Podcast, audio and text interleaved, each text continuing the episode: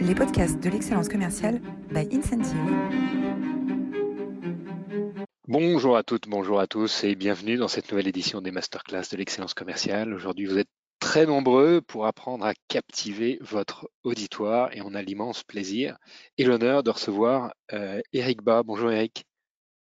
Bonjour Roland, merci de, m'accueillir. C'est une joie pour moi de pouvoir partager des, notions de, de l'art oratoire partager des notions de l'art oratoire, partager aussi une passion, on le verra, euh, on le verra tout à l'heure. Alors vous aussi, vous êtes passionné, vous êtes passionné par les masterclass. Euh, merci de votre fidélité. Vous êtes aujourd'hui plus de 400 inscrits pour euh, écouter pour écouter Eric. la semaine dernière, vous étiez également très nombreux pour écouter Nicolas Bouquet, qui est le directeur général adjoint de Gann Prévoyance, qui euh, euh, accompagne une organisation de 600 conseillers et qui nous a euh, décrit la mise en œuvre d'une culture de coaching avec son organisation, avec des résultats tout à fait spectaculaires, puisque sous son leadership, la productivité commerciale de ces 600 conseillers a doublé euh, doubler la productivité commerciale de ses conseillers, c'est possible en mettant en place une vraie culture euh, de coaching avec ses, managers. Vous pouvez retrouver cette masterclass euh, sur notre chaîne YouTube ou sur votre plateforme de podcast préférée en tapant les masterclass Incentive. Voilà. il nous a laissé avec cette citation le rythme et les rituels le rythme et les rituels. Si vous voulez en savoir plus, retrouvez euh, la masterclass. Alors, qui sommes-nous? Les masterclass sont rendues possibles par le soutien d'Incentive. Incentive, c'est une plateforme euh, pour les managers euh, qui les aide à coacher euh, leurs collaborateurs, donc simplifier la vie de, vos managers comme une quarantaine d'entreprises qui travaillent dans une vingtaine de pays, dans des secteurs très variés. Hein. Le coaching, c'est universel. La démarche d'accompagnement, c'est universel. Si vous voulez que vos managers puissent appuyer sur des guides concrets d'accompagnement, de coaching, les digitaliser, pouvoir piloter tout ça, n'hésitez pas à joindre nos équipes. Voilà, la page de publicité est terminée. Et on a euh, l'immense plaisir de, t'accueillir, Eric. Euh, est-ce que Gloria, tu peux euh, nous dresser le portrait d'Eric Bas, qui est auteur prolifique et expert de l'art oratoire? Avec plaisir. Eric Bas, vous commencez votre carrière professionnelle en tant que consultant informatique, mais vous voulez donner du sens à votre vie et vous vous intéressez au bien-être. Vous obtenez un diplôme en médecine traditionnelle chinoise et vous concevez des protocoles de soins pour des grandes marques cosmétiques comme Guerlain, Biotherm et Decléor.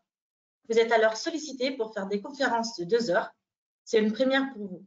Vous vous préparez, vous êtes assez stressé et vous déroulez votre discours trop rapidement. Et au bout de 45 minutes, malgré vos efforts, vous avez terminé. Déterminé à vous améliorer, vous, vous êtes entraîné pour la conférence suivante, mais vous ne vous sentez pas à l'aise.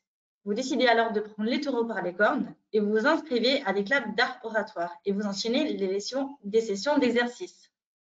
Vous vous passionnez pour le sujet et vous étudiez toutes les techniques qui permettent de capter l'attention du public, la gestuelle, le ton de la voix, les silences et bien sûr le contenu. Vos efforts ont été récompensés en 2020 lorsque vous avez remporté le prestigieux Distinguished Toastmaster Award, la plus haute distinction décernée par Toastmaster pour les relations exceptionnelles en matière d'art oratoire et de leadership. Vous apprendissez des anciennes méthodes et en créez de nouvelles et décidez de partager votre expérience dans une série d'ouvrages de référence. Vous avez publié plus de 20 dont La parole au cinéma, les grands discours des films célèbres, L'éloquence, un livre sur l'art d'écrire au discours, L'intégrale du discours, une Bible qui consolide tous les enseignements que vous avez rassemblés dans vos autres ouvrages dédiés chacun à des techniques d'ouverture du discours, la structure du discours, la finale du discours et le dernier, la mise en scène du discours. Vous nous faites l'honneur de votre présence et c'est un plaisir de vous accueillir aujourd'hui. N'hésitez pas à, poser vos questions à Eric dans l'espace questions. Il y répondra en fin d'entretien. Alors Eric, euh, quelle, carrière diversifiée, c'est extraordinaire, euh, toujours passionné. Tu as commencé comme musicien et euh, euh, dans les échanges qu'on avait juste avant de commencer cette masterclass, tu me disais, mais finalement, euh, cette carrière de musicien, elle m'a toujours tenu à cœur. Et l'art oratoire, c'est une manière de retrouver le plaisir de la scène. Retrouver le plaisir de la scène, c'est ce plaisir que tu es venu nous partager euh, aujourd'hui. C'est une, véritable passion avec tous les, tous les ouvrages que tu as euh, écrits, avec le dernier, euh, la mise en scène du discours, porter sa parole en public de manière engageante et mémorable. tu es un, insatiable perfectionniste finalement. Perfectionniste, oui, c'est vrai, j'aime que les choses soient bien faites, mais, mais, je me soigne quand même, parce que l'écriture m'a aidé à me soigner, parce qu'à un moment donné, si on veut publier, il faut s'arrêter. Il faut accepter que le livre n'est pas parfait et qu'on n'a pas, pas fait tout ce qu'on voulait, mais qu'il est suffisamment bien pour apporter quelque chose aux gens. Donc perfectionnisme et en traitement. En traitement. eh ben, écoute, on est, on est ravis euh, de participer à ce traitement. Euh, on, va, on va euh, structurer cette, cet entretien, si ça te va, sur les, trois, grands, trois grands sujets, l'ouverture, hein, la présentation et, et la conclusion d'un discours. alors sur, sur l'ouverture, les 30 premières secondes sont les plus importantes pour capter l'attention de son auditoire. Dans ton livre, tu parles de quatre missions qui forment un anagramme, hein, assis. On verra qu'il y a un deuxième anagramme qui est debout, donc assis et debout. Les, deux grands modèles qu'on va explorer ensemble aujourd'hui. assis, c'est pour capter l'attention pendant ces 30 premières secondes qui sont critiques. Est-ce que tu peux nous parler de ce framework assis? Oui, bah, assis, le c'est un moyen mnémotechnique pour se dire qu'en fait, ce qu'on veut en tant qu'orateur, c'est que les auditeurs restent assis euh, à écouter. Et donc, assis, c'est A comme attention, C comme connexion, I comme intérêt et S comme sujet. A, attention, parce que c'est la première chose à faire. En fait, ces, quatre missions de, l'ouverture sont à, déployer dans cet ordre, à quelques exceptions près. Donc, on commence par attirer l'attention. Parce qu'avant de parler, il faut dire qu'on a quelque chose à dire. Il faut que les, gens prêtent l'oreille. Il faut leur faire quitter leur conversation intérieure, leur pensée, pour qu'ils puissent euh, écouter ce qu'on a à dire. Parce qu'aujourd'hui, en fait, on, est dans, une guerre de l'attention. Euh, l'attention, c'est peut-être ce qu'on a de plus précieux aujourd'hui à, à, accorder à quelqu'un, parce qu'on est très sollicité par euh, les journaux, la télévision, les jeux, vraiment des tas de choses qui nous sollicitent. Et cette attention-là, on ne peut plus l'accorder facilement à n'importe qui. Donc, on a besoin de savoir que quelque chose d'important va être dit. Et c'est ça l'idée de, commencer l'ouverture par attirer l'attention, c'est dire attention, j'ai quelque chose d'important à vous dire. Alors Jacques Chirac, sur la connexion, il commençait toujours quand il allait dans une région ou dans un pays étranger, euh, il commençait toujours par euh, décrire euh, quelque chose de formidable quand il était à Toulouse. Il disait ah mais le Capitole et puis euh, euh, le rugby club de Toulouse, ah, quelle merveille, etc. Il arrivait à, créer cette connexion immédiate avec avec son auditoire et, et, ça se retrouve dans ton le, deuxième sujet hein, de, de Assis qui est la connexion. Exactement, la, connexion c'est très important pour qu'il y ait vraiment le courant qui passe, c'est seulement le, le, cas de le dire, il faut qu'il y ait une connexion. Et cette connexion, elle s'établit en, montrant qu'on s'intéresse aux gens, comme le faisait Jacques Chirac, comme le faisait aussi un animateur qui était très connu en son temps, qui s'appelait Lucien Jeunesse, qui animait un, un jeu qui s'appelle le jeu des 1000 francs. Euh, chaque jour, il était dans une petite ville, une petite bourgade différente, et, avant de prendre la parole, il se renseignait sur la ville, et son, exorde, avant que commence le jeu, c'était de présenter la ville et ses habitants, le, monument, le héros national, etc. Et ça, ça permet la connexion euh, aux gens, ça montre que l'orateur s'intéresse à eux, qu'il prête attention, qu'il s'est documenté, et qu'il est vraiment euh, là pour leur parler précisément à eux, et qu'il a appris à les connaître. Donc la connexion, c'est vraiment très important. Alors le troisième point, c'est l'intérêt. Et alors là, tu, as une très jolie phrase. Non seulement le, livre est, passionnant, mais en plus c'est bien écrit. Euh, tu as une très, jolie phrase.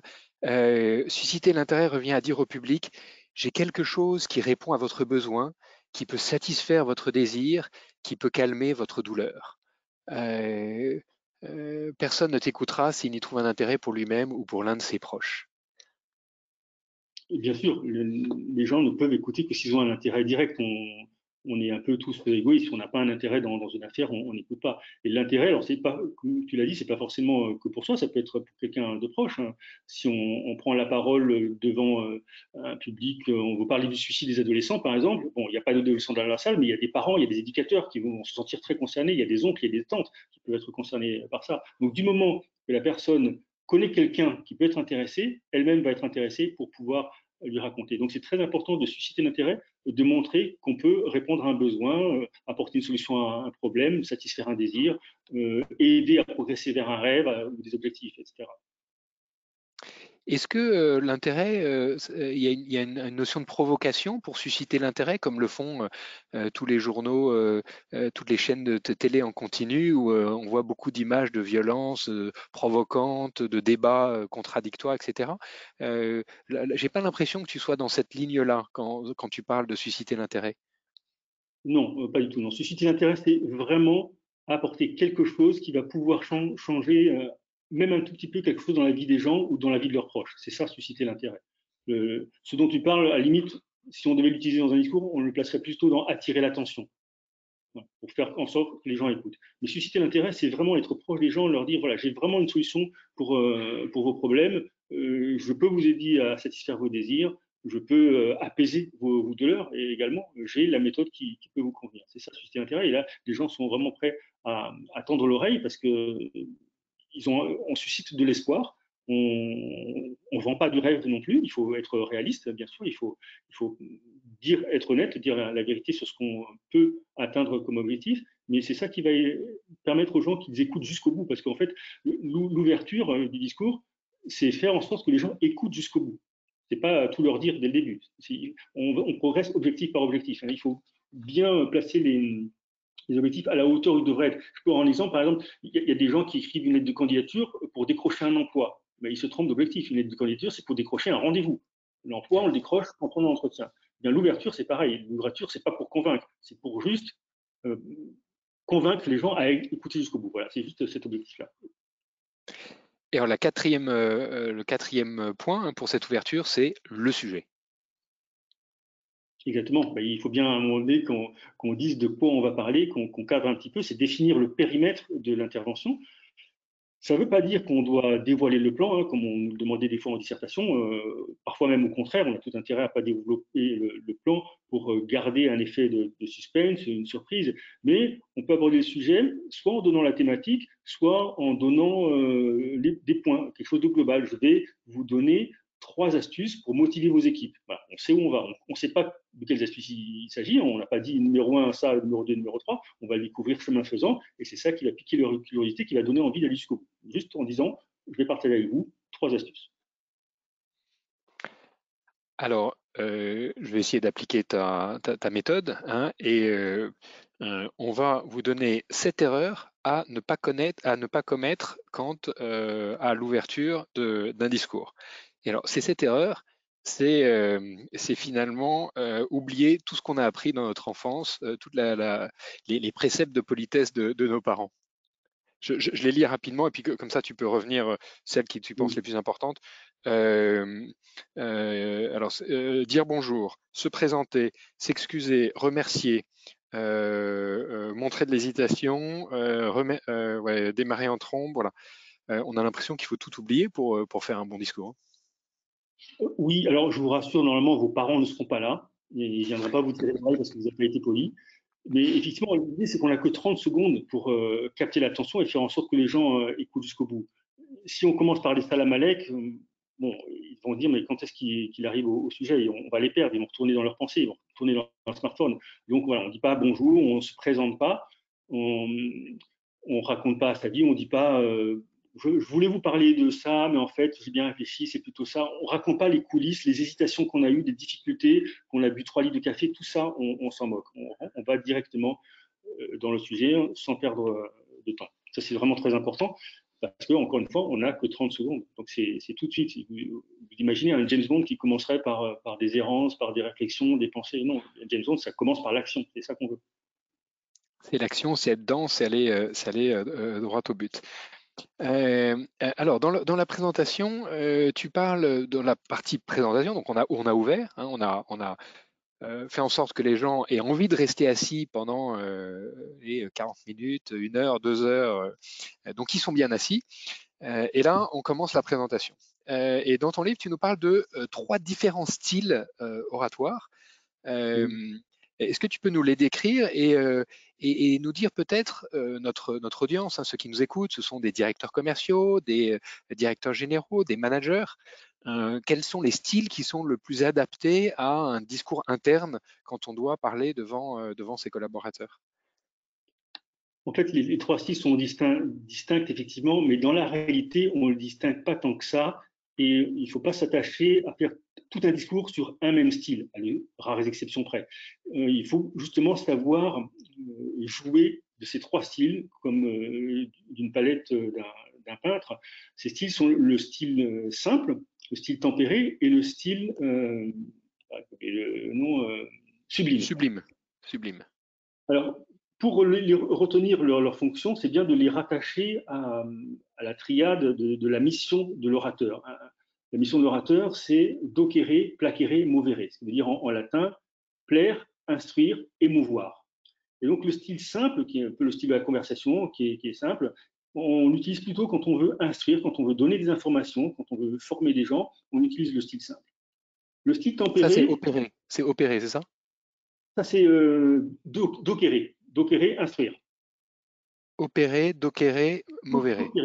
Docere, c'est ce qui a donné docteur, par exemple, en latin. D'accord. Quelqu'un qui est docte, c'est quelqu'un qui sait beaucoup de choses. Donc, quand on veut docere, donc instruire, on utilise plutôt le style simple, transmission d'informations, assez neutre.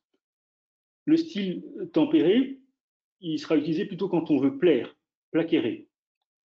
Quand on veut. Euh, donc là, par exemple, typiquement, l'humour, euh, les discours humoristiques rentrent dans le, style tempéré. On, apporte des touches d'humour, on, veut plaire, on veut séduire, on veut séduire l'auditoire. Mais le style sublime s'attache plutôt à la troisième mission, qui est d'émouvoir, movere. Movere en latin, émouvoir. Et là, on est dans le style sublime, qui est plutôt adapté à des, grands moments d'éloquence, comme euh, les éloges, euh, les oraisons funèbres, alors, le meilleur exemple, un des meilleurs exemples en tout cas, c'est le, discours d'André Malraux au transfert des cendres de Jean Moulin au Panthéon. Entre ici, Jean Moulin. Donc ça, c'est grandiloquent, c'est vraiment, pas au sens péjoratif, hein, mais ça, c'est du style sublime, vraiment. Euh, le discours de Martin Luther King aussi, euh, J'ai un rêve, euh, il y a quand même beaucoup de passages sublimes, il y a, des, formules très très lyriques à l'intérieur, mais il y a, ça c'est rare qu'on reste dans un seul style de discours on peut glisser de l'un à l'autre justement en fonction des parties.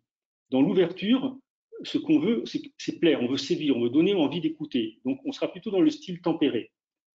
Dans le, corps du discours, on va plutôt instruire, généralement former, donner des informations. Donc on sera dans le style simple. Et dans le final, puisqu'on veut inciter à l'action, on veut laisser vraiment quelque chose dans les mémoires, on veut être mémorable, on sera plutôt dans le style sublime. Voilà comment on peut glisser d'un style à l'autre. Donc voilà, c'est rare vraiment qu'on s'attache à un seul style dans, un discours. Il faut justement pouvoir jouer sur toute la palette parce que c'est ça qui va donner du contraste, c'est ça qui va donner envie d'écouter. Il ne faut pas que ce soit monotone un discours, il ne faut pas que ce soit sur le même ton, sur le même style, du début à la fin. Donc on varie et quand on sait être à l'aise avec ces trois styles de discours, on peut vraiment intéresser son public, l'amener dans des variations, dans des contrastes et le, le faire, euh, comment dire, palpiter jusqu'à la fin. Placere, doctere, movere. Euh, quand on est avec ses équipes, finalement, euh, donc on, joue entre les différents registres. Hein, c'est ce que tu nous, euh, dis. pendant cette présentation, il y a le discours, il y a aussi la, gestuelle, le ton. quels sont les, conseils? Alors bien sûr, c'est un sujet très vaste. Hein, tu as écrit des, ouvrages entiers sur chacun de ces sujets. mais quels sont les conseils que tu peux donner aux managers pour que lundi matin, en réunion d'équipe, on puisse tous s'améliorer dans notre façon d'adresser euh, euh, notre, notre équipe, notre audience. Oui. sur tout ce qui est corporel, je pense que le plus important, c'est le contact visuel.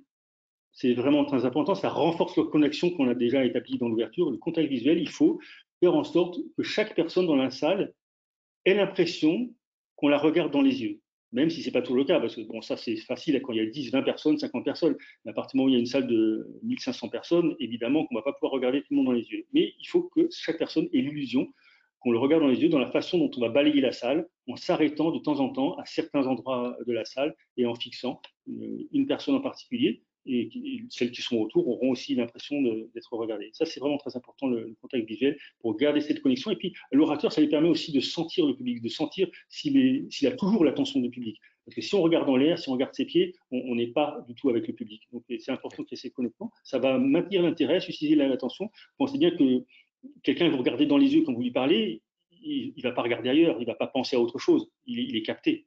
Vous le, vous le par le regard. Donc ça, c'est vraiment euh, très important. Ensuite, la posture, bon, je ne m'attarderai pas, je pense que maintenant tout le monde sait que la, posture influence l'état d'esprit, euh, et inversement, hein, quand on est déprimé, on a tendance à être un, peu voûté, et, inversement, quand on a une posture euh, voûtée, euh, on n'a pas la clarté d'esprit, on est moins sûr, donc c'est important de se tenir droit, les, épaules en, arrière, bien fier, et dans ce cas-là, on va avoir une, comment dire, on va imposer un, une certaine, un certain ethos, hein, c'est-à-dire la façon de, se présenter. Et puis, il y a la, gestion de l'espace, tu, en parlais aussi, sur lequel on peut jouer de différentes manières on peut avoir trois approches qui sont combinables. Hein. On peut les combiner, on n'est pas obligé de s'attacher à l'une ou à l'autre, on peut les varier dans le discours, mais il y a l'approche thématique, par exemple. Je commence mon ouverture au centre euh, de la scène. Alors, il y a, deux axes. Hein. Il y a l'axe transversal et puis il y a l'axe de la profondeur. Je vais commencer par l'axe transversal. Je commence mon ouverture au centre de la scène et puis, chapitre 1, je vais me mettre euh, d'un côté de la scène. Alors, je ne vais pas parler de gauche et de droite parce que c'est faire comme au théâtre. Quand on est sur scène, à droite de l'orateur, c'est côté jardin sa gauche, c'est côté court. Donc, chapitre 1, je me mets côté jardin. Chapitre 2, je peux revenir au. Je peux aller de l'autre côté si la scène est courte, mais si elle est longue, je vais revenir au centre avant de passer au chapitre suivant, etc. Je peux changer comme ça d'espace entre jardin, centre et court en fonction des chapitres. Ça donne un indicateur à l'auditeur pour suivre un petit peu le cheminement de la structure du, discours. Ensuite, en plus de la, thématique, on peut gérer son espace de manière euh, chronologique, en considérant que côté jardin, c'est donc la gauche pour l'auditeur, ce sera le passé, et côté court, pour lui, ce sera la droite, ce sera l'avenir. Donc, selon qu'on veut évoquer le passé ou l'avenir, on peut se, placer dans ces moments-là. Mais on peut le faire aussi en fractal, c'est-à-dire à, l'intérieur de mon côté euh, jardin, je peux gérer euh, le côté jardin extrême, le médian et le, proximal, ce qui est proche du centre, euh, de façon chronologique. J'étais dans un déplacement thématique à la base et à l'intérieur de mon chapitre, je suis dans un déplacement chronologique. comment on peut combiner les choses. Et enfin, la dernière façon de gérer l'espace en transversal, je, finirai ensuite par la profondeur, c'est plus subtil, c'est la gestion émotionnelle. Je ne sais pas si, vous avez remarqué, euh, si vous intéressez un peu à, pictural, les vierges à l'enfant tiennent dans leur très grande majorité, je n'ose pas dire tous parce que je ne connais pas tous les tableaux, mais on pourrait dire tous, tiennent leur, petit bébé, le petit Jésus, sur le bras gauche. on pourrait dire c'est culturel, mais en fait, non. On s'est rendu compte que dans l'humanité entière, la majorité des mamans tiennent le bébé sur le bras gauche. Et c'est pas tout. Les grands primates le font aussi, les chimpanzés, les gorilles, les orang-outans. Donc les chercheurs sont dit qu'il doit y avoir une raison. Et en fait, ils sont aperçus, il y a eu plusieurs explications, mais j'arrive à celle qui a, été retenue, c'est que le côté gauche, qui est géré par le cerveau droit, gère l'émotionnel. Et donc, la maman, quand elle tient le bébé à gauche, elle sait qu'elle peut vraiment être très attentive à tous les micro-signaux de son bébé, qui peut être en demande de, de faim, enfin, il peut être en danger, tout ce que vous voulez elle sera plus attentif s'il est placé à sa gauche que s'il est placé à sa droite. Et de même, le bébé, lui aussi sera plus attentif parce qu'il a l'oreille droite collée contre le sein. Donc, il est plus attentif de l'oreille gauche, côté émotionnel. Et on s'aperçoit que même les gauchères font ça aussi. Donc, ce n'est pas une question d'être droitier ou gaucher. Et donc, dès qu'on veut parler à l'émotionnel, l'orateur, il a tout intérêt à se placer à la gauche de l'auditoire, donc côté jardin. Mais ça ne veut pas dire qu'on parle de l'émotionnel seulement de ce côté-là. Si on se trouve côté court, on peut parler à l'émotionnel, mais il faudra forcer un petit peu le trait. C'est exactement ce que font les mamans lorsqu'elles sont obligées de tenir le bébé du côté droit parce qu'elles sont cassées le bras gauche, par exemple. Eh bien, elles vont moduler beaucoup plus la voix quand elles tenaient le côté, pour qu'il soit beaucoup plus attentif. Donc, l'orateur, il devrait faire pareil aussi. Si l'orateur veut parler d'émotionnel en étant côté court, il faudra qu'il exagère un petit peu, qu'il force le trait, qu'il soit plus dans les modulations, plus dans la variété vocale. Donc, ça, c'est la gestion de l'espace d'un point de vue émotionnel. Maintenant, on peut parler de la profondeur.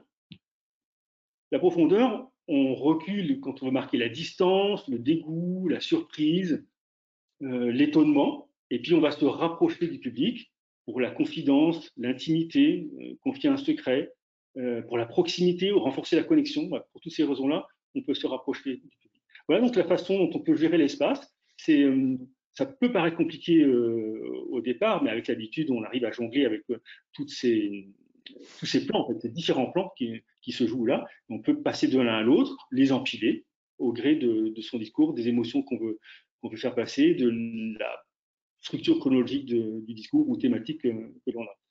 Et en fait, une fois que tu as parlé de la gestuelle, là, je vais très bref sur la gestuelle parce que j'ai un point de vue qui est euh, peut-être assez différent de, de, certains autres. Je pense que la gestuelle, il ne faut pas, surtout pas, à mon avis, s'y intéresser. Pourquoi? Si on travaille la voix, si on fait ces modulations, la gestuelle suit automatiquement.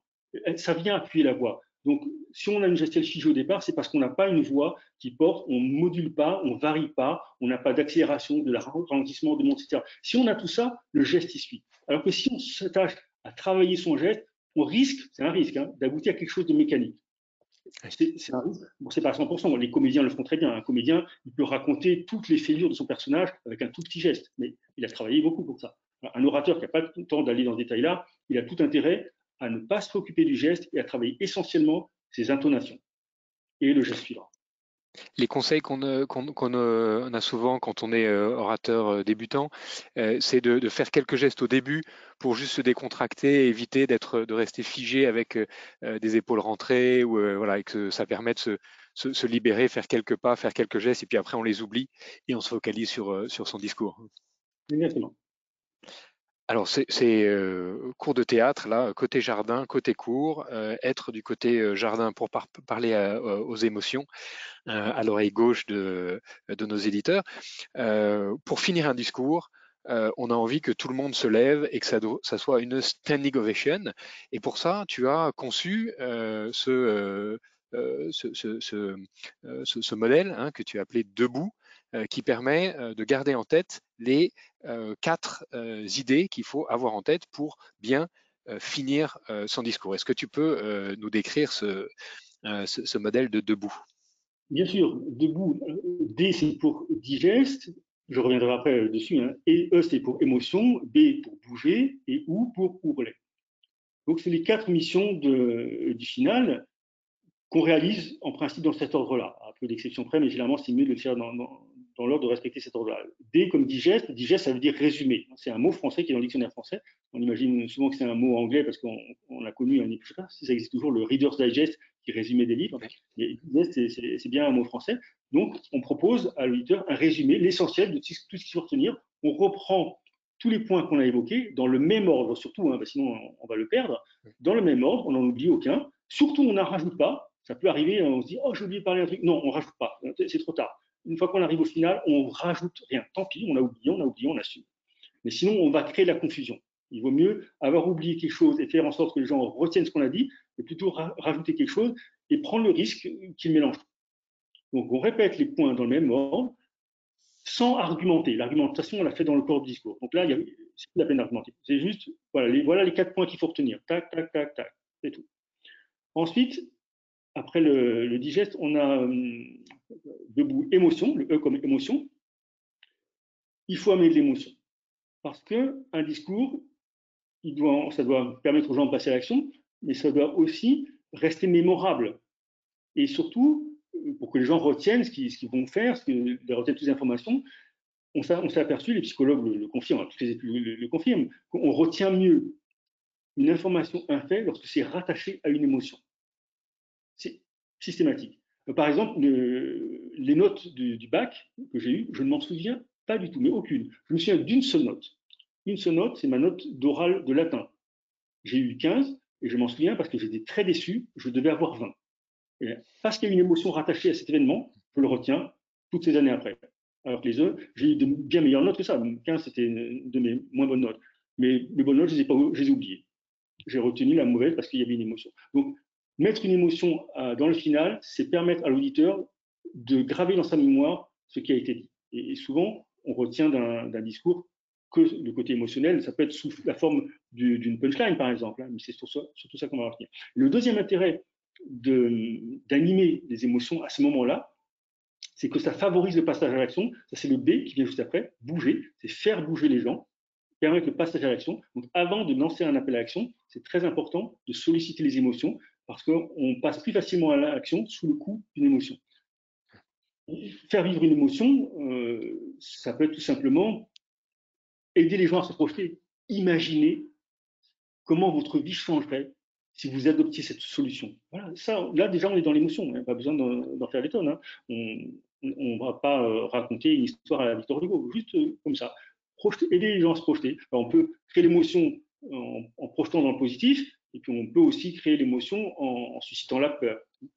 Imaginez ce qui se passerait si jamais vous ne choisissiez pas ce produit. Bon, il ne faut pas trop abuser de, la peur, ou alors si on utilise la peur, moi je trouve que c'est bien de mettre du positif après on les laisse plonger dans les affres euh, de ce qui pourrait arriver s'ils ne prennent pas la solution, mais juste après, on, on reste dans le positif. C'est très important de dire le positif en leur euh, faisant voir comment leur vie changerait, la vie de leurs proches, si jamais ils choisissaient la solution que, vous leur proposez. Donc là, c'est l'appel à l'action. Ensuite, on leur explique euh, les bénéfices, faire bouger les gens. Il faut, faut qu'ils aient quelque chose à gagner. Ils ne vont pas bouger s'ils n'ont pas d'intérêt. On a suscité l'intérêt au début. Maintenant, il faut leur expliquer les bénéfices qu'ils vont avoir à adopter la solution, à faire ce qu'on leur demande de faire. Donc il faut euh, vraiment insister là-dessus. Les bénéfices pour eux ou pour leur entourage, hein, bien sûr, ou pour l'humanité. Ça dépend sur quel plan on, est. C'est même encore mieux, quand c'est possible, d'avancer sur tous les niveaux. Indiquer les bénéfices pour l'auditeur, les bénéfices pour sa famille, pour ses proches, ses amis, et pour le monde entier, pour la planète, parce qu'il y a beaucoup de gens qui ont un cœur de, marquer le, monde, de changer quelque chose dans, le monde. On le voit pour le réchauffement climatique, on le voit pour des, tas de sujets qui préoccupent les, gens aujourd'hui. Beaucoup de gens. Et alors le dernier euh, point, c'est euh, ourler, c'est euh, ciseler le, les dernières phrases. Hein. L'ourlet dans un vêtement, ça sert à quoi? Ça sert à faire en sorte que le, tissu ne s'effiloche pas. Et si on veut que le discours ne s'effiloche pas, il faut un ourlet net et franc. Un discours qui s'effiloche, c'est quand, bah, une fois qu'on a dit une phrase qui semblait être une conclusion, on continue encore à déliter, à, revenir sur quelque chose. Et là, là ça s'effiloche. Non, il faut vraiment éviter ça. Il faut marquer un ourlet net et précis. Alors, ça peut être euh, une punchline. Alors, pas une citation. J'entends des gens là qui pensent à la citation. Euh, la citation, je ne la conseille pas. Partout où vous voulez, en ouverture, c'est bien, ça peut servir d'attention. Dans le corps discours, ça peut servir d'argumentation. Mais à la fin, il est très important que le discours se termine par vos propres mots, pas par les mots d'un autre. Ce serait vraiment dommage. C'est votre parole qui est importante. Ce serait dommage de se cacher derrière la parole de quelqu'un d'autre, même si elle est valable, même si cette personne a l'autorité. Non, c'est l'orateur qui doit se terminer par ses propres mots.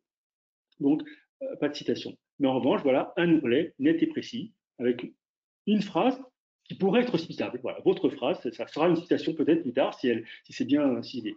Et la manière de savoir qu'on a un ourlet solide, c'est lorsqu'on n'est pas tenté de dire merci juste après. On termine la phrase, et si on peut résister à la tentation de dire merci, voilà, j'ai fini, c'est que l'ourlet a été bon. Dès qu'on sent obligé de dire euh, voilà, j'ai fini, alors, non, ça n'allait pas.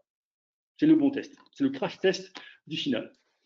Ne pas dire merci. On, retrouve euh, ces, bonnes règles de, de bienséance qu'il faut oublier.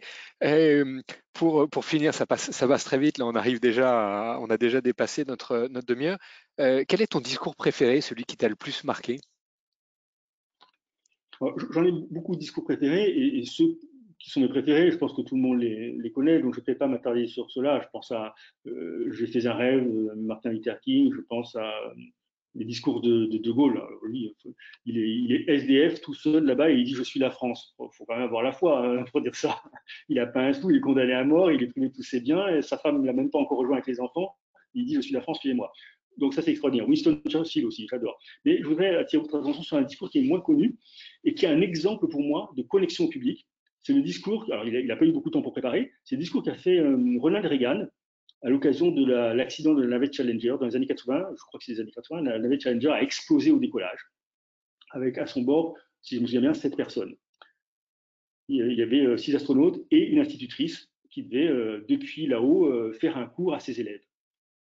Et c'est un modèle de connexion parce que Ronald Reagan s'adresse à tous les publics. On dit qu'un orateur doit s'adresser à un public, le connaître. Donc, déjà, c'est pas mal de s'adresser à un public, mais lui s'adresse à plusieurs publics dans son discours qui est très court, hein, ça doit faire euh, peut-être 7 minutes, 10 à tout casser, il s'adresse aux familles des astronautes et il le fait avec une sincérité époustouflante. Déjà, dès le début, il associe sa femme Nancy à, ce discours, hein, donc c'est vraiment touchant. Et on sent qu'il est vraiment peiné, hein, une sincérité incroyable. Il s'adresse aux familles des astronautes, parce que tout le monde est mort quand même dans cette explosion-là. Il s'adresse aux collaborateurs de la NASA, qui sont aussi touchés par le drame, parce que tout le monde a travaillé à, ce projet-là, et ils perdent des collègues. Il s'adresse aux, élèves parce que les élèves, sachant qu'il y avait une maîtresse qui partait, tous les gosses, ils étaient devant la télévision, ils ont vu, c'est un choc quand même, vous imaginez, pour, pour des enfants, de voir une maîtresse exploser en poste, ça aurait pu être leur maîtresse. Et d'ailleurs, c'était présenté comme la représentante de toutes les maîtresses euh, des États-Unis et même du monde. Donc, il s'adresse aux élèves aussi pour, les rassurer, il s'adresse à la famille de, la maîtresse, il s'adresse au corps enseignant, il s'adresse également à la nation américaine, évidemment, et il va même jusqu'à avoir un mot pour les concurrents russes qui sont aussi dans la course à, l'espace. Donc pour moi, c'est vraiment un modèle de connexion au public à écouter et à réécouter pour voir comment on peut s'adresser à plusieurs publics en même temps en très peu de temps. Eh bien voilà un, merveilleux ourlet. Alors pour t'éviter euh, de finir par une citation, euh, puisque tu nous as dit que c'était, c'était, il fallait surtout pas le faire, euh, je, vais la mettre à l'écran, c'est la citation que tu as choisie, euh, parce que c'est une question qu'on pose traditionnellement. Euh, ne laisse personne venir à toi sans qu'il ne reparte meilleur et plus heureux. Une merveilleuse citation de Mère Teresa. Ce qui est certain, c'est que aujourd'hui, on est tous venus, là, plus de 400 personnes, à toi, et on repart un peu meilleur et un peu plus heureux. un immense merci pour ce, pour ce, partage. Euh, pour résumer, euh, alors les livres euh, de référence d'Éric Bas, l'intégrale du discours, Hein, euh, qui euh, euh, rassemble l'ensemble des, ouvrages qui ont été écrits spécifiquement sur l'ouverture, sur le final, sur la présentation, etc. la parole est au cinéma, 52 discours marquants du grand écran à offrir, à lire et à relire, c'est toujours, toujours passionnant.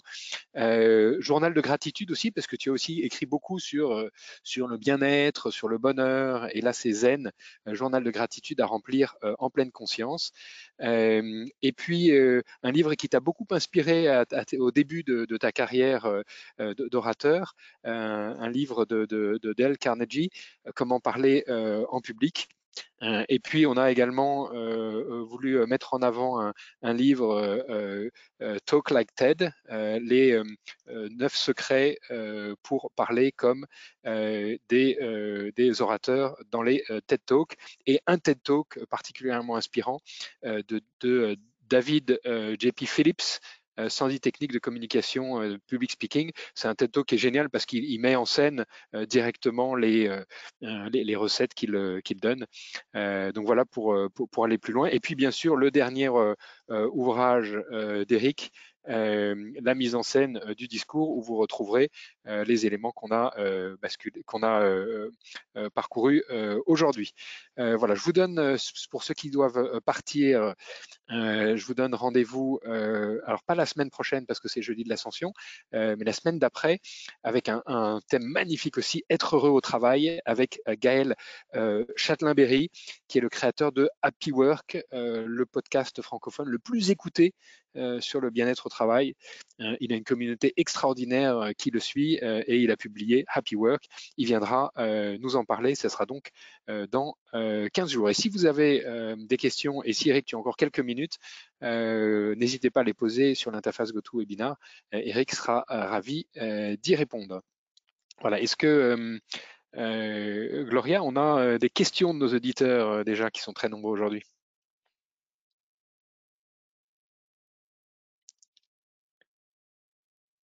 Alors, Gloria, est-ce que tu nous entends? Oui, est-ce que vous m'entendez là? Oui, on t'entend, parfait. Oui, ok. Euh, euh, du coup, on a beaucoup de questions aujourd'hui. Euh, la première question de Rafika.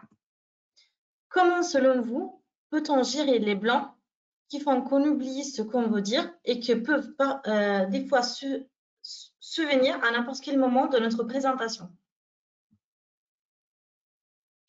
Comment on peut gérer les blancs, c'est ça? Les Comment gérer les, blancs quand on a euh, un, blackout, quoi? On ne sait plus du tout euh, de quoi on doit parler. Ah, quand on ne sait plus du tout de quoi on va parler. Alors, il y a plusieurs techniques, on peut les enchaîner d'ailleurs.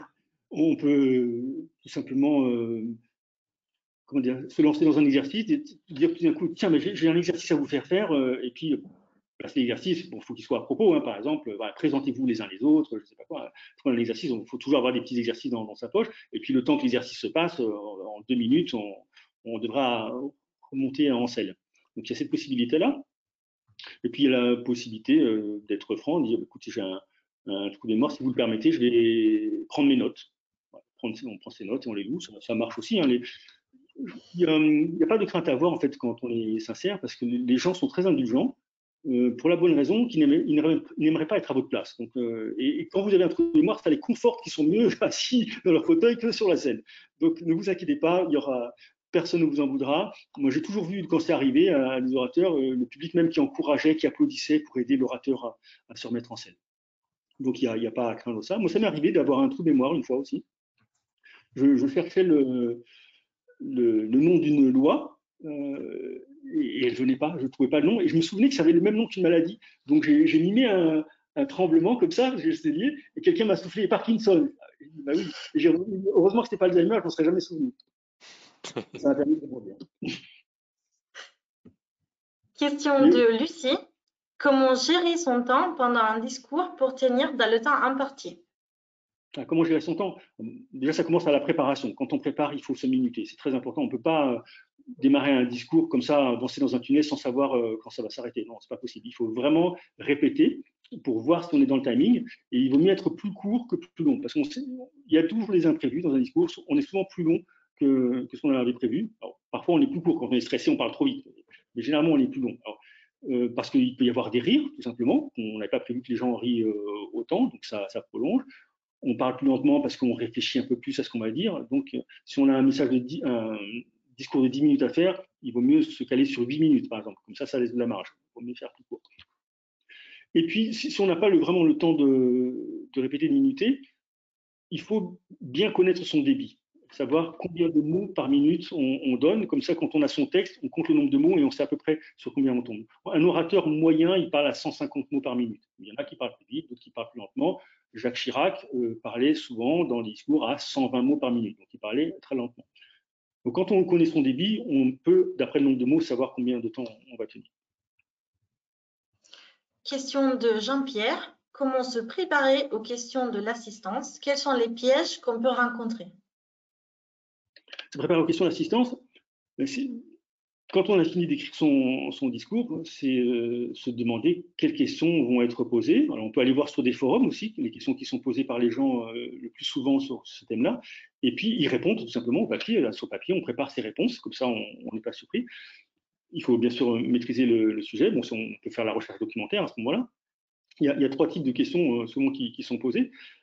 Il y a les questions des, gens qui veulent en savoir plus, ils veulent des précisions, en fait. Il faut, en savoir plus. De toute façon, il faut toujours en savoir plus que ce qu'on dit, hein, de toute manière.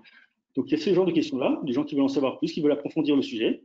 Il faut être prêt à, répondre, à leur donner à manger, on va dire. Il y a un autre type de réponse, euh, c'est les réponses de, de défi. Alors, soit malveillant, soit euh, bienveillant. Il y a quelqu'un qui peut vous défier simplement parce qu'il se fait l'avocat du diable. Il est prêt à croire ce que vous dites, mais il veut que vous déployiez des bons arguments pour, pour vraiment adhérer. Et puis, il y a euh, les questions de défi de, la personne malveillante, c'est beaucoup plus rare, qui cherche à, vous mettre euh, en difficulté. Bon, ça aussi, ça se prépare. Hein, il faut vraiment préparer toutes les questions difficiles. Et puis, la troisième type de question, qui est euh, très intéressante, très valorisant, c'est les questions qui vont porter sur vous. Et ça, c'est une bonne nouvelle parce que si la personne s'intéresse à votre personne, c'est qu'elle aime vos discours, elle a envie de vous connaître, elle aimerait presque prendre un café avec vous. Donc ça, c'est des, bonnes choses aussi. Donc il faut être prêt à se dévoiler un petit peu. Il faut donner un peu de, sa vie quand vous pose la question. Il ne faut, pas dire un nom confidentiel. Il faut donner un petit peu. C'est ça qui va vous rendre humain. Parce que la session de questions-réponses, souvent on en a peur. Mais en fait, je trouve que c'est une chance. C'est une chance de se montrer sous un autre jour, de se montrer plus détendu que pendant le discours, spontané, plus naturel, et donc d'être plus séduisant au, sens euh, orateur du terme. Donc c'est un, grand moment, je trouve, les, questions-réponses, c'est une chance, il ne faut vraiment pas en, avoir peur, et c'est très rare qu'il y ait des personnes malveillantes. Les, gens sont bienveillants, ils ont envie, même si vous avez été mauvais, de toute façon, ils ont, pitié, ils n'aimeraient pas être à votre place. ils vont poser des questions de façon intéressée. Dernière question de euh, François. Comment repérer quand on perd l'attention du public? Est-ce qu'il y a des techniques pour relancer l'attention de l'auditoire?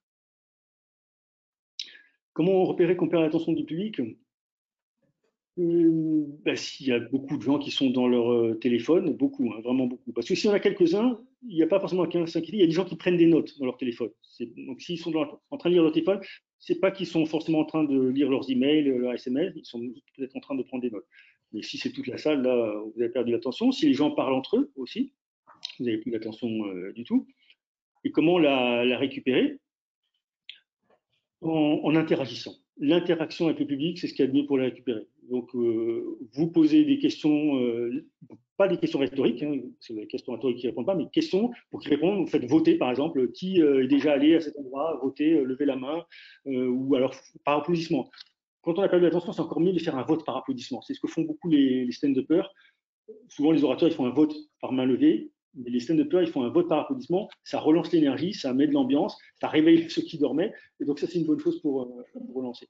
Mais des fois, on ne peut pas récupérer l'attention. Ça m'est arrivé une fois, en fait, de, faire un discours. Euh, je crois que j'avais prévu 30 euh, minutes, il me semble, de, discours. Et au, bout de. tout de suite, j'ai compris que je ne les avais pas et que je les avais perdus je ne les récupérerais jamais. Donc, mon discours, j'ai arrêté au bout de 15 minutes parce que euh, j'avais pas, pas, pas assez renseigné sur l'auditoire. En fait, c'était une communauté. C'était un discours devant une communauté une diaspora euh, à Paris, d'une certaine communauté, et c'était leur repas annuel quasiment, où euh, c'était un repas de, charité ou de faire des dons pour l'acquisition d'un terrain euh, au pays où ils venaient. Et donc, leur seul intérêt, c'était d'être ensemble, de manger leur plat traditionnel. Et donc, moi, ce que j'avais raconté, ça ne les intéressait pas du tout. Donc là, c'était irrécupérable. J'ai cru au début que c'était de ma faute, mais les deux orateurs qui sont passés derrière, ils se sont vautrés aussi. Donc, ça m'a rassuré.